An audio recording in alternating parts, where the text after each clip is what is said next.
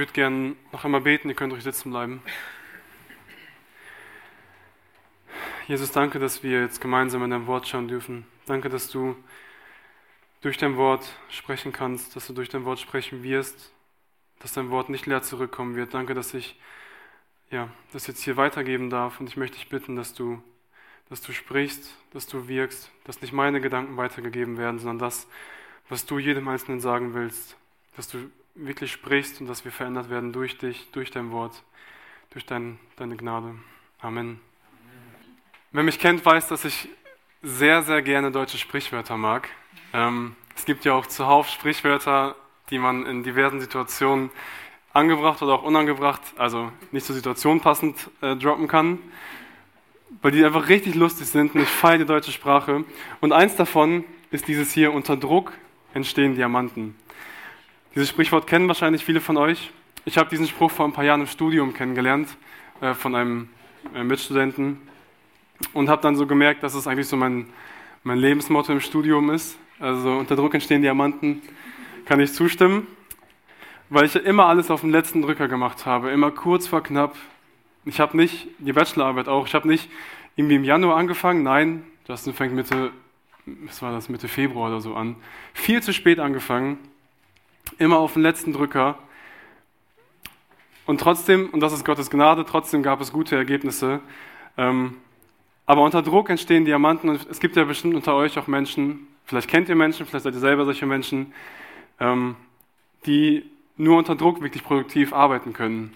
Also wo alles aufgeschoben wird und kurz vor Schluss äh, wird dann nochmal alles gepaukt, so viel wie geht, so ins Kurzzeitgedächtnis geprügelt und dann am nächsten Tag abgerufen, dann wieder weg damit. Ne? Also ich denke, ihr wisst, wovon ich spreche. Aber was dieser Spruch eigentlich meint, also der Spruch hat ja auch einen tieferen Sinn, außer den, wie wir ihn nutzen. Und was der Spruch eigentlich meint, ist, dass Diamanten, wie wir sie kennen, diese schönen, teuren Diamanten, dass sie wirklich unter Druck entstehen. Also ungefähr 200 Kilometer unter dem Erdboden gibt es so Vulkan, Vulkanasche und aus dem Kohlenstoff dieser Vulkanasche ähm, entstehen irgendwann Diamanten. Und auf diesen Kohlenstoff wirken, wirkt ein Druck von ca. 60.000 Bar. Also im Autoreifen sind so zwei bis drei Bar meistens, manchmal mehr, manchmal weniger. Ähm, und auf diese Kohlenstoffasche wirken 60.000 Bar. Und letztendlich entsteht daraus aber ein wunderschöner, kostbarer Diamant. Aber das geht eben nur durch diesen Druck, den diese Asche erfährt. Und wir wollen uns heute einen Text angucken aus Philippa, in unserer Philippa-Reihe, wo es gewissermaßen auch um Druck geht. Wir wollen uns ähm, den Text aus, erste, äh, aus Philippa 1, 27 bis 30 anschauen. Und ich habe die Predigt überschrieben mit Glaube unter Druck, wie ihr es hier auch seht. Und ich lese erstmal die Verse aus Philippa 1 vor. Philippa 1, 27 bis 30. Wandelt nur würdig des Evangeliums des Christus, damit ich, sei es, dass ich komme und euch sehe, oder abwesend bin, von euch höre, dass ihr feststeht in einem Geist und mit einer Seele zusammen für den Glauben des Evangeliums kämpft und euch in nichts von den Widersachern erschrecken lasst, was für sie ein Beweis des Verderbens ist, aber eures Heils und das von Gott her. Denn euch ist es im Blick auf Christus geschenkt worden, nicht allein an ihn zu glauben, sondern auch für ihn zu leiden, da ihr denselben Kampf habt, wie ihr ihn an mir gesehen habt und jetzt von mir hört. Vielleicht kurz zum Kontext. Wir haben vor drei Wochen mit der Philippa-Reihe gestartet. Da hat Dieter uns mitgenommen in die, in die einleitenden Worte dieses Briefs, dieses Liebesbriefs von Paulus an die Gemeinde in Philippi. Und Paulus grüßt die Gemeinde und er dankt erstmal, er dankt Gott für das gute geistliche Leben in der Gemeinde, weil er sieht, dass es ein gutes geistliches Leben gibt in dieser Gemeinde. Aber er betet auch für die Gemeinde und das Ziel dessen ist, dass Gott durch diese Gemeinde in Philippi verherrlicht wird. Dann haben wir vor zwei Wochen den nächsten Abschnitt von Lukas gehört, ähm, wo Paulus der Gemeinde von seinem persönlichen Zustand berichtet. Also er sagt, dass er ein Fesseln ist für das Evangelium, aber was er vor allem sagt, ist, dem Evangelium geht's gut. Dem Evangelium geht's gut und das ist die Hauptsache. Das stellt Paulus heraus. Paulus vertraut darauf, dass Gott wirkt und dass Gott alles richtig führen wird, egal wie seine eigenen Umstände aussehen. Und er sagte dann noch diese bekannten Worte, denn Christus ist mein Leben und das Sterben ein Gewinn. Und da knüpfen wir heute jetzt auch mit unserem Text an, das Philippa, 7, 20, äh, Philippa 1, 27 bis 30. Und Paulus schwenkt den Blick so ein bisschen von sich selber weg, von seinem Zustand, auf die Gemeinde und sagt der Gemeinde, okay, und jetzt habe ich einige Anforderungen für euch. Und das fängt hier im Text an, geht aber die nächsten Wochen auch weiter. Also bei den nächsten Predigern ähm, geht mit diesen Anforderungen, diesen Aufforderungen von Paulus an die Gemeinde weiter. Und ich habe den ersten Punkt überschrieben mit lebt glaubwürdig. Und das nehme ich aus dem Vers 27a, wo Paulus schreibt, wandelt nur würdig des Evangeliums des Christus. Also Paulus sagt hier, das Einzige, was ihr tun müsst, eure einzige Aufgabe ist es, würdig des Evangeliums zu wandeln. Oder wie die Schlachter übersetzt, führt euer Leben würdig des Evangeliums. Aber was genau meint Paulus hier mit würdig? Warum schreibt er das so? Ähm, was heißt es, würdig dem Evangelium zu wandeln? Philippi war ja eine Stadt im Norden Griechenlands und das war eine römische Kolonie zu der Zeit damals, also unter, unter der Besatzung der Römer. Und ganz in der Nähe von Philippi wurde ein Stein gefunden, ähm, der sah ungefähr so aus. Und es wurden mehrere Steine, mehrere Inschriften gefunden, die ungefähr so ausgesehen haben. Und auf einem dieser Steine stand dieser Satz hier, auf Griechisch Axios to te basileos kaiton politon. Ich denke, ihr wisst, was das heißt. Ne, klar. Nein, also das heißt, würdig sein sowohl der Könige als auch der Bürger. Also die Bürger in Philippi oder in der ganzen Gegend waren dazu aufgefordert, ein Leben zu leben, was ihrem König und den Bürgern der Stadt würdig ist. Und dann gab es halt eben so Sitten, Bräuche und Regeln und so weiter, die festgelegt waren. Und die Menschen eines, einer römischen Stadt hatten diese Regeln einzuhalten, damit sie würdig dieser Stadt leben. Würdig dem König, würdig den freien Bürgern oder den Bürgern der Stadt. Und Paulus nutzt genau diesen Begriff, genau dieses Wort vorne, Axios. Das nutzt er auch hier in diesem, in diesem Text jetzt im Griechischen und schreibt, lebt euer Leben würdig, aber nicht der Stadt, sondern würdig des Evangeliums von Jesus Christus. Also die Aufforderung an sich bleibt gleich mit dem würdig Leben, nur der Schwerpunkt ändert sich, der, der Betrachtungspunkt ändert sich. Ähm, in Kapitel 3, Vers 20 schreibt Paulus, denn unser Bürgerrecht ist in den Himmeln, von woher wir auch den Herrn Jesus Christus als Retter erwarten.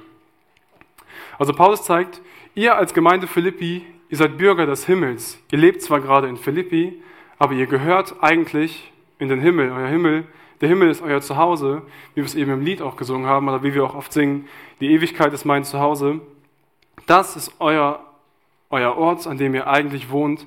Wir sagen ja auch, wenn Leute sterben zum Beispiel, wenn Christen sterben, er ist heimgegangen, er ist nach Hause gegangen. Er ist nicht mehr hier, er ist nicht mehr ein Gast hier auf der Erde, sondern ist nach Hause gegangen.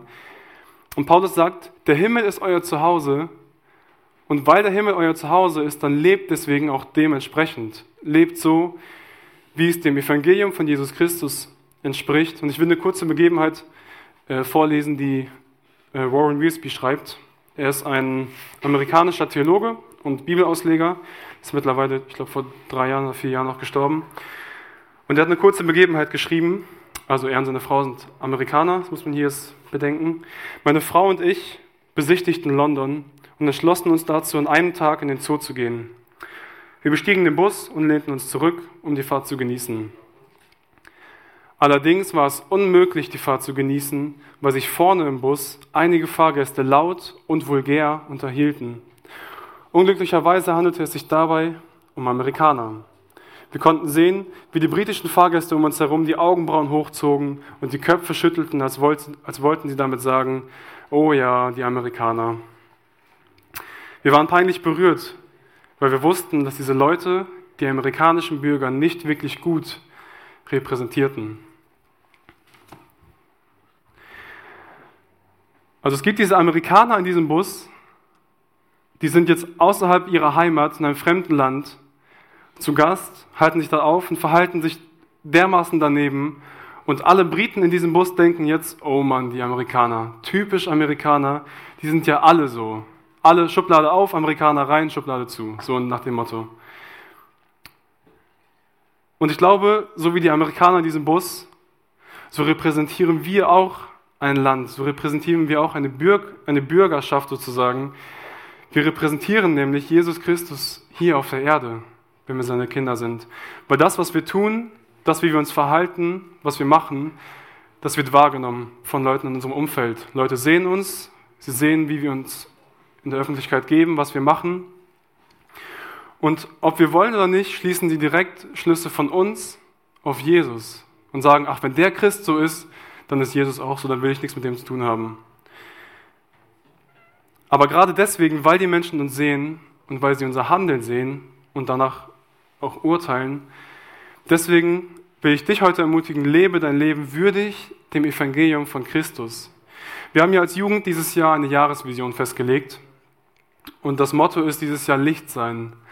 Und der Vers, aus dem wir dieses Motto entzogen haben, wo wir uns an das Motto anlehnen, ähm, kommt aus Matthäus 5, Vers 16, wo Jesus sagt, so soll euer Licht leuchten vor den Menschen, damit sie eure guten Werke sehen und euren Vater, der in den Himmeln ist, verherrlichen. Also die Menschen um uns herum sollen uns sehen und sollen sehen, dass wir was Gutes machen, dass wir uns für Jesus einsetzen, dass wir gute Dinge tun, dass wir anders sind als die anderen, im positiven Sinne. Und dann sollen sie uns sehen und dann sollen sie Gott verherrlichen für dieses Verhalten und sollen selber dadurch auf Gott aufmerksam werden und ihn dafür preisen. Und natürlich kommt es nicht auf Werke an. Es kommt nicht darauf an, dass wir uns irgendeine Gerechtigkeit erarbeiten müssten oder so, aber Jesus sagt hier in diesen Versen, dass es die logische Konsequenz ist, dass wenn wir an ihn glauben, dass wir logischerweise automatisch auch Gutes tun, dass wir gute Werke tun, die unsere Mitmenschen sehen und wo sie dann Rückschlüsse auf Gott selber führen können. Das haben wir letzte Woche ja zum Beispiel auch beim, Herzigen, beim barmherzigen Samariter gehabt, wo Jesus uns auffordert, unsere Nächsten zu sehen und Gutes zu tun. Und das sagt Paulus hier auch in dem Sinne. Und dieses Lichtsein, ein Licht zu sein, fängt nicht erst dann an, wenn wir hier in der Jugend was machen. Also nicht, wenn wir als Jugend zusammenkommen und irgendeinen Einsatz in Köln machen bald oder irgendwelche anderen Aktionen machen. Nicht erst dann sind wir ein Licht oder wollen wir Licht sein, sondern das fängt bei dir und mir persönlich zu Hause an. Da, wo du in deinem Umfeld bist, da, wo Gott dich hingestellt hat, in deinem Umfeld, da sollst du, da soll ich ein Licht für ihn sein. Und wisst ihr, Jesus hat alles, er hat alles aufgegeben. Alles, was er hatte, hat er aufgegeben. Er hat seine Heimat, den Himmel, verlassen. Er ist auf diese Erde gekommen, hat sich komplett erniedrigen lassen. Er hat sich bespucken lassen, äh, geschlagen lassen, ans Kreuz nageln lassen. Er wurde verspottet und beleidigt. Und das alles nur, damit er Licht in deine und meine Dunkelheit bringen kann, damit er Licht in unser Leben bringen kann, damit er Frieden bringen kann, damit er wirkliches, ewiges Leben bringt. Und ein Vers, der sich bei mir ziemlich stark eingeprägt hat durch Philipp, weil er ihn immer wieder sagt, ähm, der steht in 1. Johannes 2, Vers 6. Da steht, wer sagt, dass er in ihm, also in Jesus Christus bleibe, der ist schuldig, selbst auch so zu wandeln, wie er gewandelt ist. Und ich glaube, dieser Vers sagt eigentlich alles. Wenn du ein Kind Gottes bist, dann ist es deine Aufgabe, deine Verantwortung, du bist es Gott schuldig, dass du so lebst, wie er gelebt hat. Und wir sollen jetzt nicht durch Israel ziehen und Gleichnisse erzählen, das meint der Text hier nicht, sondern wir sollen so leben, wie Bürger des Himmels zu leben haben, wie Christen leben, wie Christus selber gelebt hat.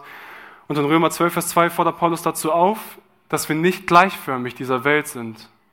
Und ich glaube, das meint auch dieses Leben, was Christus, was dem Evangelium würdig ist, dass wir uns nicht dieser Welt gleichstellen.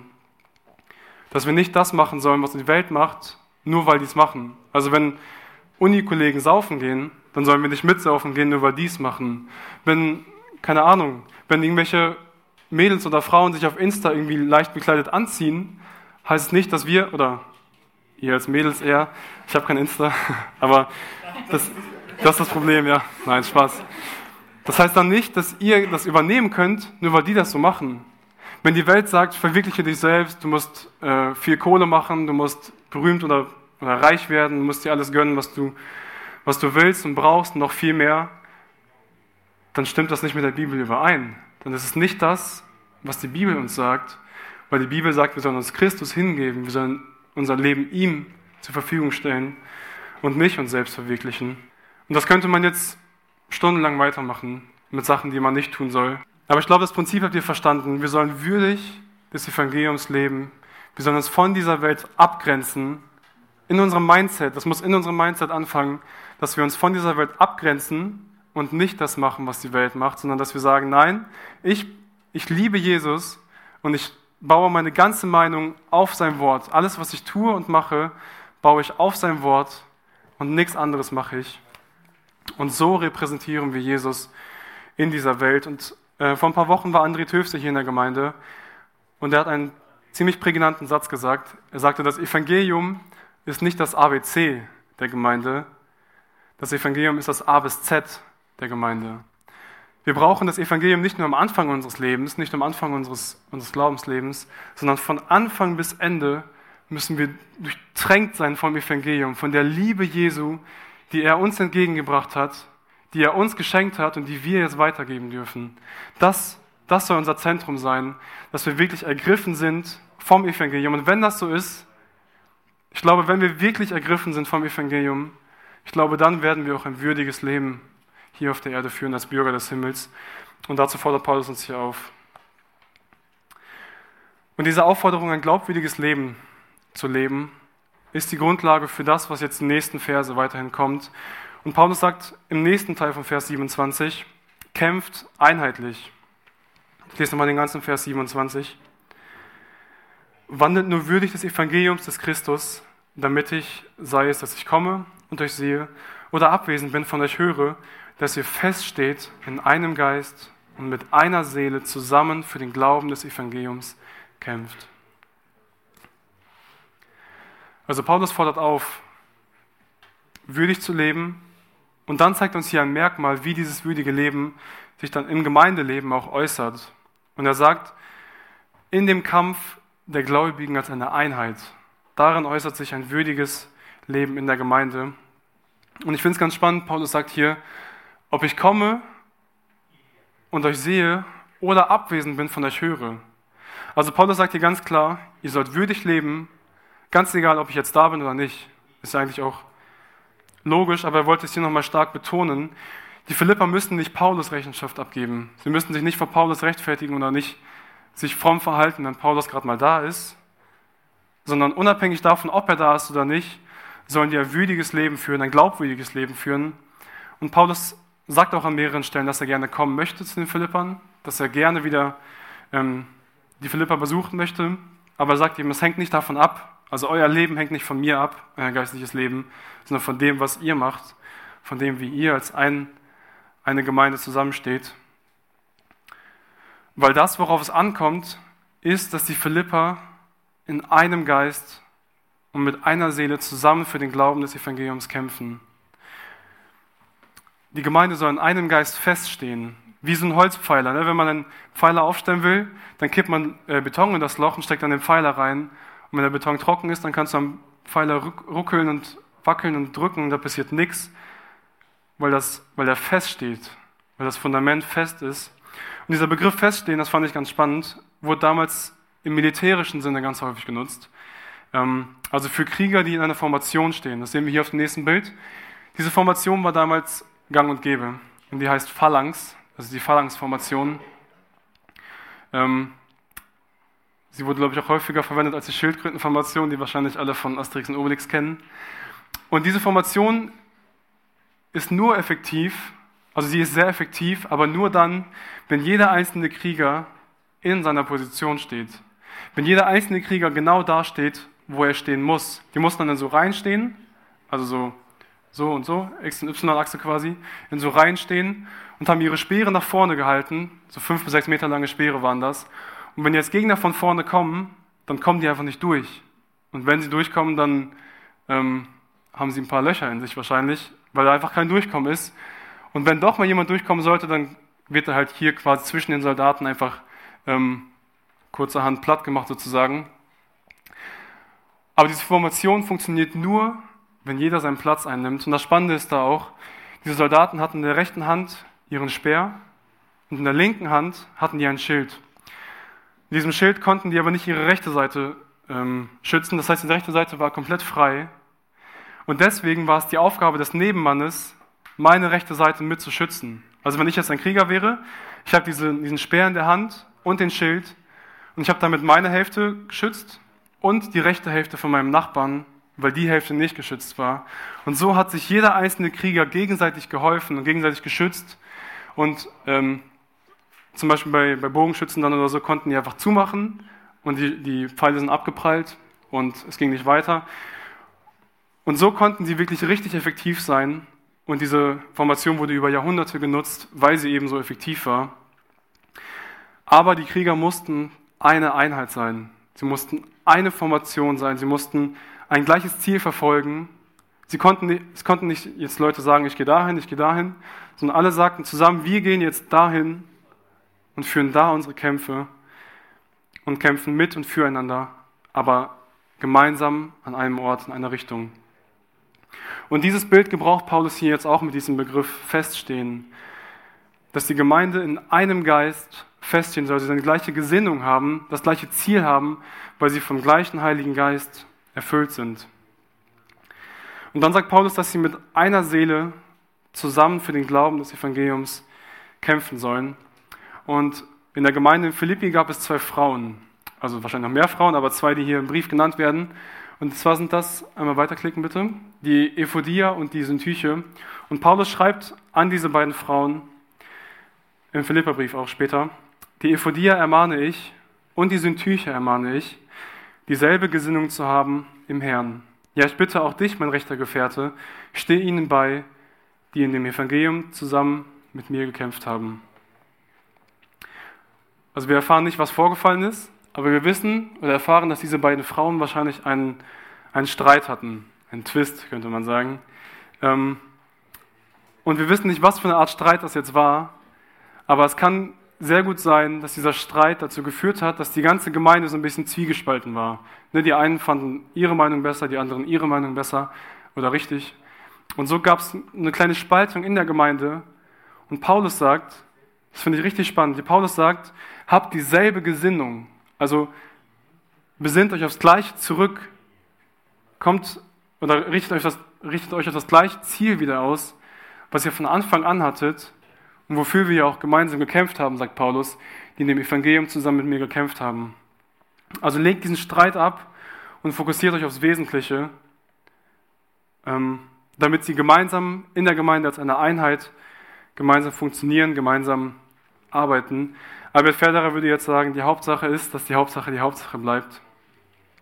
Und dazu ermahnt Paulus hier auch, habt die gleiche Gesinnung, seht zu, dass die Hauptsache wirklich die Hauptsache bleibt. Ich habe letztes Jahr äh, eine Zeit lang bei Tura Esbekamp Fußball gespielt.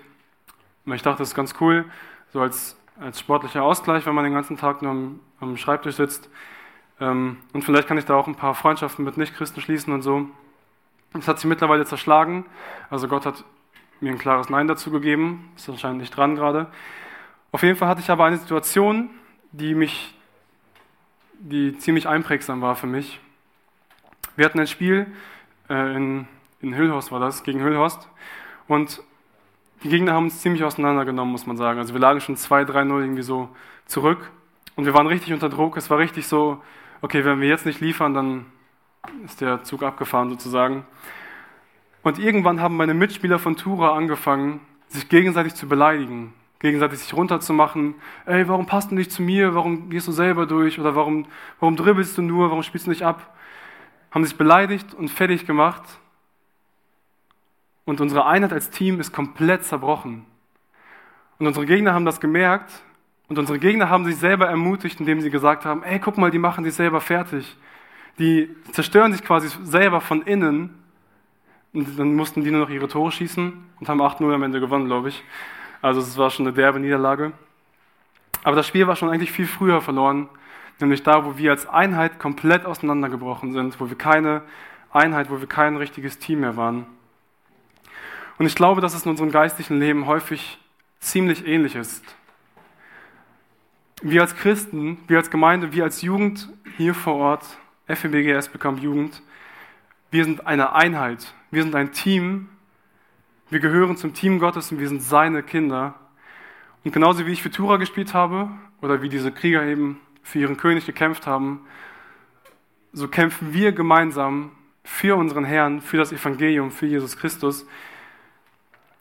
Nur der Unterschied ist, dass wir nicht gegen irgendwelche Menschen kämpfen. Wir kämpfen nicht gegen, damals gegen andere Krieger oder jetzt wie auf dem Fußballplatz gegen eine andere Mannschaft, sondern wir kämpfen gegen geistliche Mächte und geistliche Gewalten, wie Paulus das in Epheser 6 beschreibt. Und für diesen geistlichen Kampf, in dem wir Christen stehen, für diesen Kampf schenkt er uns die geistliche Waffenrüstung zum einen, die wir auch in Epheser 6 lesen. Ihr könnt euch das Kapitel gerne mal durchlesen. Aber Gott schenkt uns auch die Gemeinschaft, die Einheit als Christen, als Team FEBG Esbekamp hier vor Ort. Und wie jedes Team oder wie in jedem Team hat jeder von uns auch seine eigenen Aufgaben. Der eine kann das besser, der andere das besser. Der eine kann besser vorne reden oder predigen, der andere kann richtig gut in persönlichen Gesprächen auf andere zugehen, fragen, hey, wie geht's dir gerade, was machst du gerade durch? Und ich glaube, dass da auch unsere Verantwortung liegt, füreinander, dass wir aufeinander zugehen und füreinander beten. Und deswegen haben wir hinten ja auch die Gebetskettchen immer liegen, wo ihr euch nachher einen Zettel ziehen könnt und für die Person, also auf die Person zugehen könnt und für sie beten könnt. Weil das ist der geistliche Kampf, in dem wir stehen und in dem wir gemeinsam kämpfen dürfen. Wir dürfen als Christen hier zusammenkommen, wir dürfen Anliegen sammeln voneinander, können fragen, hey, was hast du gerade durchgemacht diese Woche? Welche Herausforderungen hast du, wie geht es dir gerade? Und können das mit ins Gebet nehmen und vor unserem Herrn dafür einstehen. Wir können für den Nächsten, für unseren, anderen, unseren Bruder, unsere Schwester beten und so einander unsere Lasten tragen. Und da will ich dich persönlich und mich selber auch herausfordern, das wirklich zu machen. Wir können hier zusammenkommen und eine coole Gemeinschaft haben, das dürfen wir und sollen wir auch, und das feiere ich selber auch. Aber wir kommen hier auch zusammen als Kinder Gottes, als ein Team, als das Team Gottes sozusagen. Und deswegen lasst uns einander sehen, aufeinander zugehen und füreinander beten. Und ich glaube, dass wir dann auch, wenn wir miteinander kämpfen, dass wir dann auch siegreich leben können durch Gottes Gnade. Paulus beschreibt aber auch noch eine weitere, eine weitere Aufforderung hier in diesem Text. In Vers 28 schreibt er, und euch in nichts von den Widersachern erschrecken lasst, was für sie ein Beweis des Verderbens ist, aber eures Heils. Also Paulus kommt aus Vers 27 und sagt, wandelt würdig.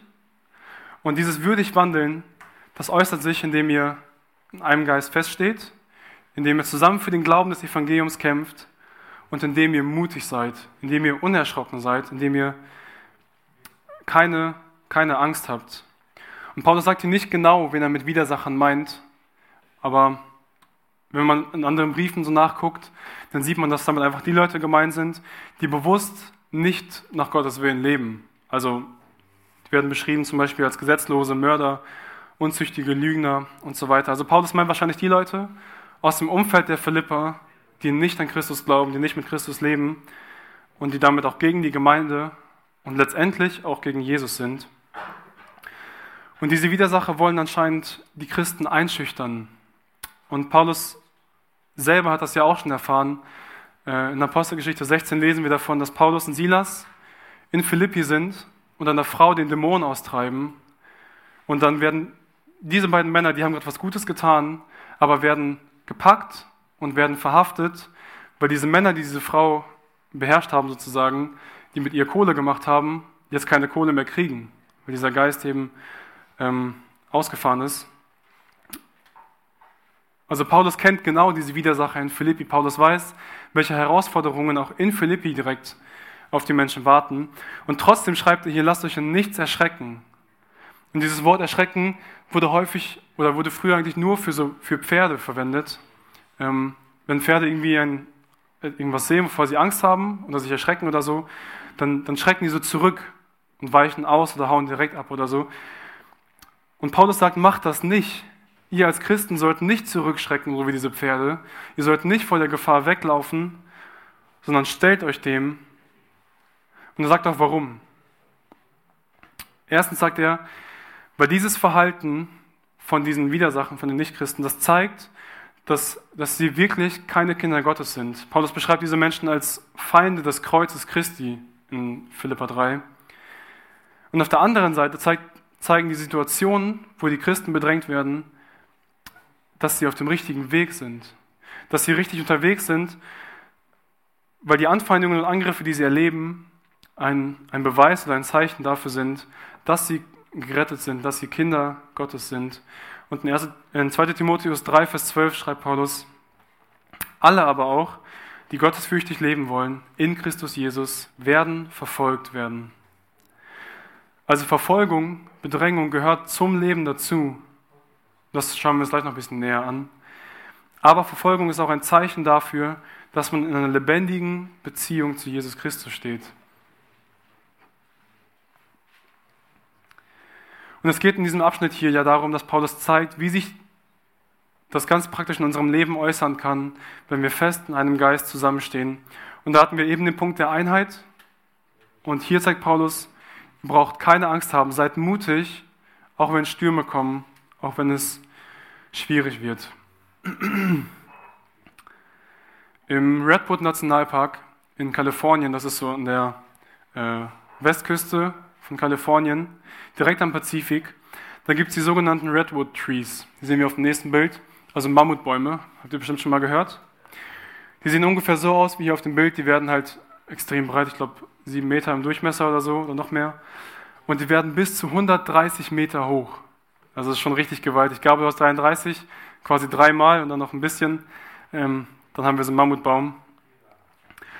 Und das Krasse bei diesen Bäumen ist, die stehen ja direkt an der Pazifikküste. Das heißt, die ganzen Orkane und Stürme vom Pazifik ziehen einfach rüber, über diese Bäume.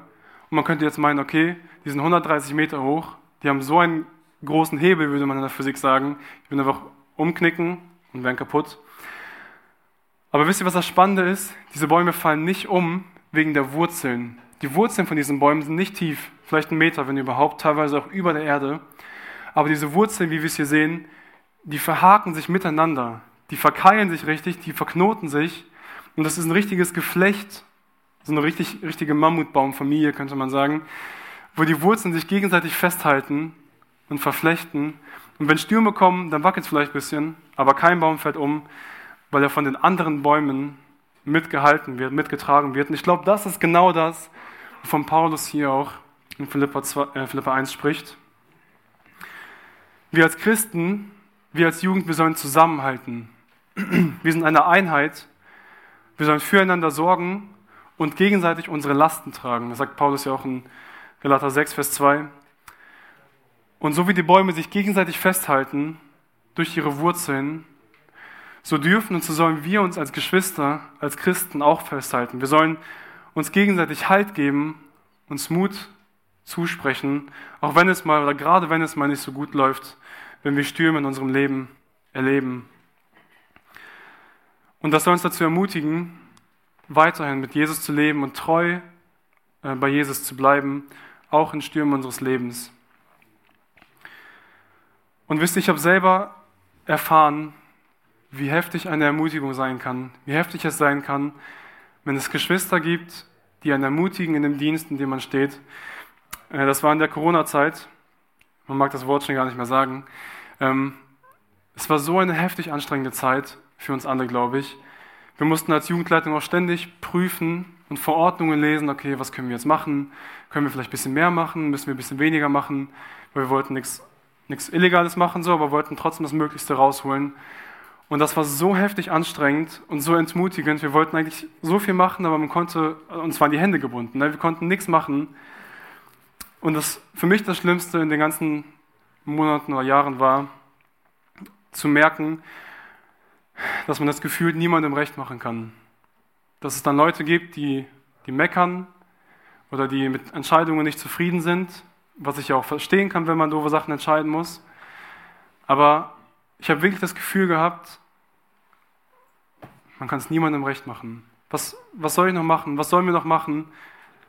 Wir wollen gern so viel machen, aber es geht einfach nicht. Und ehrlich gesagt gab es echt Zeiten, wo ich einfach keinen Bock mehr hatte. Wo ich einfach dachte, okay, ich habe jetzt meinen Einsatz gebracht, gegeben, was ich konnte. Aber wenn alle nur gegen uns sind, wenn wir alles doch nur falsch machen, dann soll es auch ein anderer machen.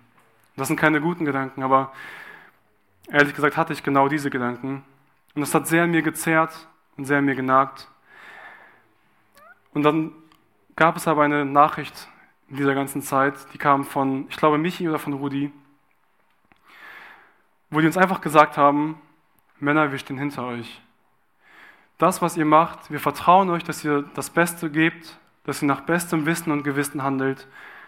Wir vertrauen euch, dass ihr alles rausholt, was geht und dass ihr euch für Christus einsetzt, für die Jugend, für die Gemeinde einsetzt. Und dieses Vertrauen zu spüren, das hat mich so gepackt. Das war so, als ob ich in einem Sturm stehe und richtig am, am struggeln bin. Und dann kommt jemand und hält meine Füße am Boden, damit ich nicht, nicht wegfliege, nicht um, umkippe davon. Und ich glaube, so wie diese Nachricht mich ermutigt hat oder uns ermutigt hat, ich glaube, so sollen wir uns gegenseitig auch Halt geben, gegenseitig ermutigen, gegenseitig, ja, gegenseitig Kraft geben, füreinander beten, über Herausforderungen sprechen zusammen und diese vor Gott bringen, weil wir dann neu gestärkt in die neue Woche gehen können mit der Zuversicht, auch wenn das Leben gegen mich zu sein scheint, meine Geschwister stehen hinter mir. Meine Geschwister stärken mir meinen Rücken. Sie sind meine Wurzeln, mit diesem Bild gesprochen. Und dazu will ich uns alle auffordern, dass wir unsere Nächsten wirklich sehen und uns gegenseitig Halt und, und Ermutigung geben. Wer von euch kennt Hartmut Lange aus der Gemeinde? Okay, nicht alle, aber ist nicht schlimm. Franz kennt ihn auch.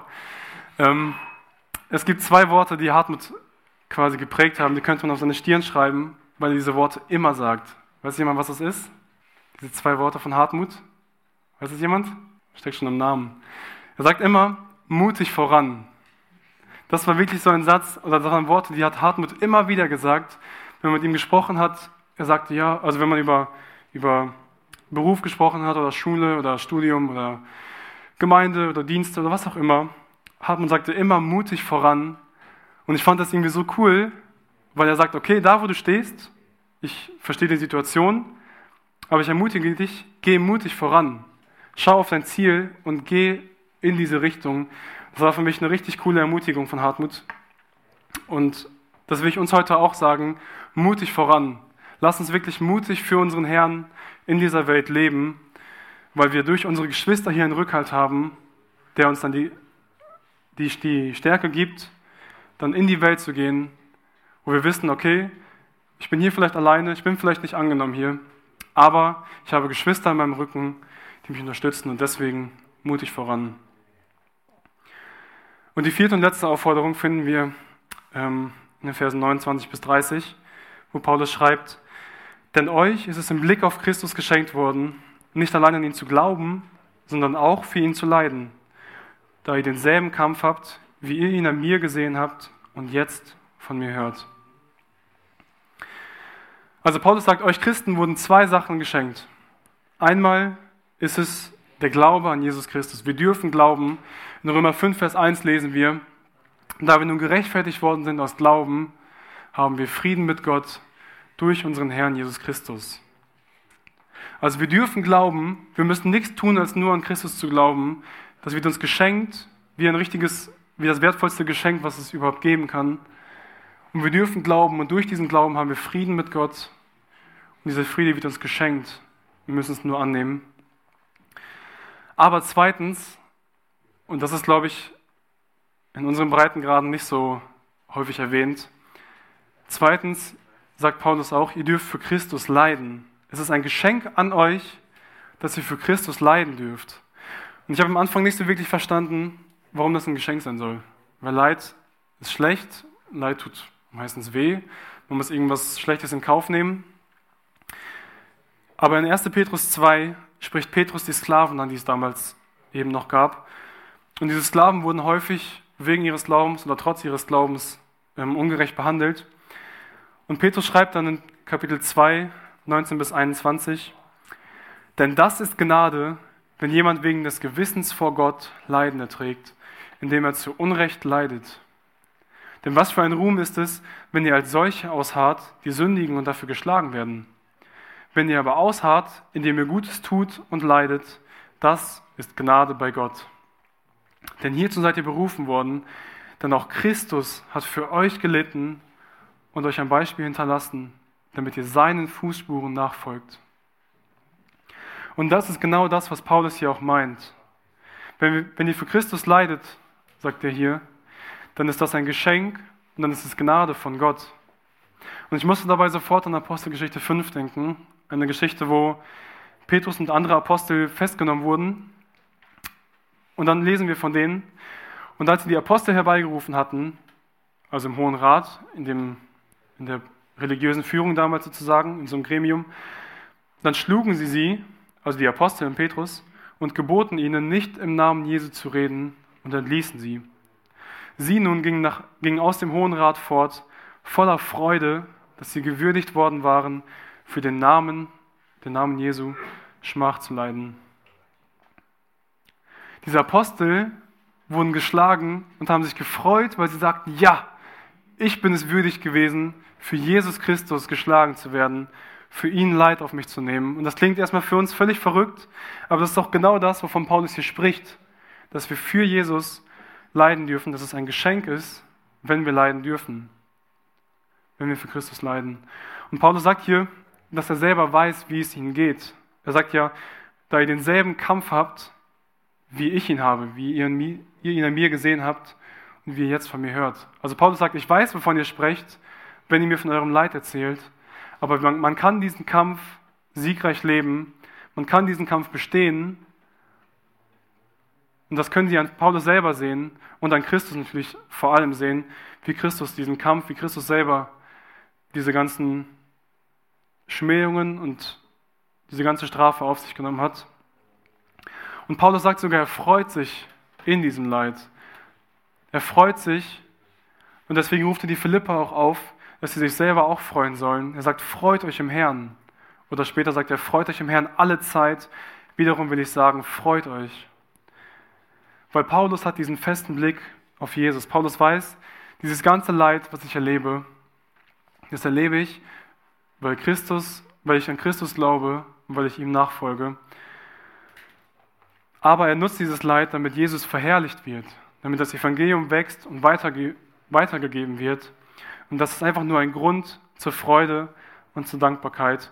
Jesus selber sagt in Lukas 6, Vers 22 und 23, Glückselig seid ihr, wenn die Menschen euch hassen, hassen werden und wenn sie euch absondern und schmähen und euren Namen als böse verwerfen, um des Sohnes des Menschen willen.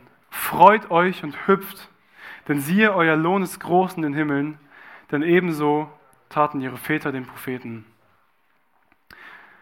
Wenn man sich vornimmt, zum Beispiel einen Marathon zu laufen, ne, haben wir von Rudi gehört, dass er ganz gerne das, also er hat es ja letztes Jahr gemacht, vorletztes Jahr.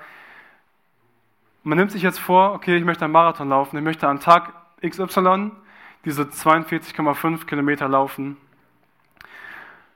Dann, dann wirst du auf dem Weg dahin aber nicht einfach faul rumsitzen können, sondern auf dem Weg zu diesem Ziel wirst du ständig früh aufstehen müssen, laufen müssen ähm, oder spät abends laufen gehen müssen. Du wirst Zeit mit Freunden opfern müssen, um ins Laufen zu gehen, Zeit mit deiner Familie und so weiter. Du musst deinen Lebensstil ändern, du musst deine Ernährung ändern, äh, keine Cola mehr trinken, ähm, was das Schlimmste an allem wäre. Ähm, du musst dir Laufschuhe kaufen, Laufsachen kaufen, also komplett dein Leben umstellen. Du kannst nicht einfach sagen, okay, ich laufe jetzt in zwei Jahren Marathon und fertig, sondern du musst dich vorbereiten und du musst auch in Kauf nehmen, dass du Nachteile erfährst, weil du dieses Ziel hast, weil du auf dieses Ziel hinarbeitest. Und ich glaube, das ist eine Lektion, das ist eine Lektion, die wir für uns heute lernen müssen. Ich glaube, wir müssen lernen, dass Glauben und Leiden nicht getrennt voneinander sind, sondern dass sie zusammengehören. Und ich weiß nicht, wie es in deinem Glaubensleben aussieht, aber häufig wollen Christen gläubig sein, ohne leiden zu müssen. Wir wollen ein ruhiges, ein chilliges, ein entspanntes Leben führen, ohne zu Christus zu stehen, ohne Leid auf uns nehmen zu müssen. Aber Paulus sagt hier, das gehört zusammen. Glauben und Leiden gehört zusammen. Und ich würde gerne mal eure Erfahrungen sammeln. Wie habt ihr persönlich erlebt, dass ihr wegen eurem Glauben an Christus Leid erlebt? Ihr könnt einmal diesen QR-Code scannen. Dann kommt ihr auf eine Seite, die heißt Mentimeter. Also wie hast du persönlich Leid für Christus in deinem Leben erlebt? Du musst jetzt keine, keine Geschichte aufschreiben, sondern kannst einfach so Stichwörter aufschreiben, Und dann werden die hier gleich angezeigt als so eine Wortwolke. Und dann ähm, können wir mal sehen, was, da so, was ihr da so für Erfahrungen habt. Aber ich gehe schon mal ein bisschen darauf ein. Ich finde es ganz spannend. Ausgrenzung, also die Wörter, die größer sind, werden am häufigsten geschrieben. Und die meisten von euch haben schon erlebt, dass man ausgegrenzt wird. Andere erleben vielleicht Unverständnis, Spott, finanzielle Nachteile, ausgeschlossen werden, weniger Ansehen, ähm, Zeiteinbußen, Freunden absagen müssen, komische Blicke, Gelächter, ja, beleidigt werden, genau. Ja, das ist krass. Und ich glaube, das ist die Realität. Ich glaube, wenn wir als Christen zu unserem Herrn stehen, wenn wir würdig des Evangeliums wandeln, was wir vorhin äh, gelesen haben, ich glaube, dann wird es früher oder später dazu kommen, dass wir eines dieser Sachen erleben werden, oder mehrere Sachen, dass wir Leid in irgendeiner Form auch erleben werden. Auf jeden Fall habe ich das selber erlebt im Studium. Wir hatten eine Klausur ähm, und der Prof kam halt in den Raum mit der Klausur im Koffer, hat den Koffer so auf den Tisch gestellt und sagt, ich gehe einen Kaffee trinken. Und geht weg und war wahrscheinlich 20 Minuten oder so weg. Und meine Mitschüler haben sich alle auf diesen Koffer gestürzt. Einer ist äh, Schmiere gestanden an der Tür, falls er zurückkommt. Und die haben die Klausur rausgesucht, fotografiert, in die Gruppe geschickt und konnten quasi perfekt für die Klausur lernen, konnten alle Ergebnisse auswendig lernen. Alle sind damit 1-0 durchgekommen. Und ich war wirklich in einem richtigen Kampf. Soll ich da mitmachen oder nicht? Vielleicht habt ihr das auch schon mal erlebt, so oder so ähnlich. Soll ich bei, diesem, bei dieser Schummelaktion mitmachen? Soll ich auch betrügen? Weil es wäre so einfach. Ich könnte einfach aufs Handy gucken, Ergebnisse auswendig lernen, fertig. Ich muss nichts lernen, nichts, nichts wirklich verstehen, nichts können, einfach nur auswendig lernen. Und ich habe wirklich sehr mit mir gehadert, aber mich irgendwann doch dagegen entschieden und gesagt, ich mache es nicht. Ich werde nicht diese Ergebnisse anschauen, weil ich wusste, Christus will, dass ich nicht lüge. Und ich wollte ihm würdig leben in der Situation. Und alle sind mit 1 nur durchgekommen. Ich bin nicht durchgekommen. Ich habe die Klausur nicht bestanden, musste wiederholen. Aber im zweiten Anlauf durfte ich bestehen, weil Gott mir geholfen hat. Und ich, ich will das zur Ehre Gottes erzählen, weil er diese, dieses Verhalten in dem Moment belohnt hat. Ich will nicht sagen, dass er immer gutes Verhalten auch belohnen wird. Ich will kein pauschales Versprechen aussprechen. Aber wir sollen Christus gemäß leben. Wir sollen würdig des Evangeliums von Christus leben. Auch wenn das heißt, dass wir Leid auf uns nehmen müssen. Auch wenn das heißt, dass wir für unseren Herrn oder wegen unseres Glaubens leiden müssen. Weil Leiden gehört zum Leben eines Christen mit dazu. Und ich will uns heute auch klar machen, wenn du Christ bist, dann rechne mit Leid. Und Leid muss nicht eine Strafe sein von Gott, sondern das sind einfach, das sind einfach Prüfungen, die Gott uns gibt, wo wir fest zu ihm halten können, fest an ihm festhalten können und unser Glaube sich bewährt und, und stärker wird und fester wird. Also Leid gehört im Leben eines Christen dazu, ob wir es wollen oder nicht, aber es ist ein Geschenk. Es ist ein Geschenk, das wir annehmen dürfen und das wir als Geschenk auch sehen dürfen. Auch wenn es uns schwerfällt, auch wenn es mir schwer gefallen ist, jetzt als Geschenk anzunehmen, die Klausur nicht zu bestehen und nochmal alles lernen zu müssen und nochmal dahin fahren zu müssen und so. Das war richtig nervig, aber ich hatte ein sauberes, ein reines Gewissen vor meinem Herrn und ich war glücklich und zufrieden, weil ich, ja, weil ich dieses reine Gewissen vor ihm hatte, weil ich ähm, das Gefühl hatte, das Richtige getan zu haben. Und ich will zum Schluss nochmal zusammenfassen, Glaube unter Druck. Wenn unser Glaube unter Druck steht, dann will ich euch ermutigen, lebt glaubwürdig, lebt trotzdem glaubwürdig, kämpft einheitlich. Wir sind eine Einheit als Jugend, als Geschwister, als Kinder Gottes. Wir sind eine Einheit. Wir sind verwurzelt miteinander durch Christus, in Christus. Und deswegen seid mutig und lasst uns gemeinsam in diese Welt gehen. Lasst uns gemeinsam den Menschen vom Evangelium erzählen aber lasst uns auch mit Leid rechnen. Lasst uns damit rechnen, dass Gegenwind kommen wird, weil das sagt uns dieser Text ganz klar. Das sagt Jesus selber auch ganz klar, dass die, die ihn lieben, dass die auch, so wie er, verfolgt werden und benachteiligt werden. Also Leid gehört zum Leben dazu und wir stehen in einem ständigen geistlichen Kampf. Wir sind Tag für Tag neu aufgefordert, mit und für Christus zu kämpfen und ich will euch ermutigen, wenn du gerade ein Hoch hast im Glauben, wenn es dir richtig gut geht, dann preis den Herrn dafür und dann nutzt das, um einfach mit anderen Leuten ins Gespräch zu kommen, um zu fragen, hey, wie geht's dir? Was hast du erlebt diese Woche? Wie kann ich für dich beten? Wie kann ich dir weiterhelfen? Und wenn du ein Tief hast, wenn du gerade denkst, boah, meine Beziehung zu Gott ist gerade so richtig am Boden, ich lese kaum Bibel, ich bete kaum, dann will ich dir zwei Sachen sagen. Zum einen will ich dir sagen, Gott ist immer nur ein Gebet entfernt. Du kannst zu Gott kommen, du kannst dich wieder an ihn wenden und er wird dich hören. Er ist, er ist bei dir und er wird dein Gebet hören. Aber zweitens, geh auch auf andere Geschwister zu. Erzähl Leuten von dem, was, was du gerade durchmachst, was du gerade erlebst.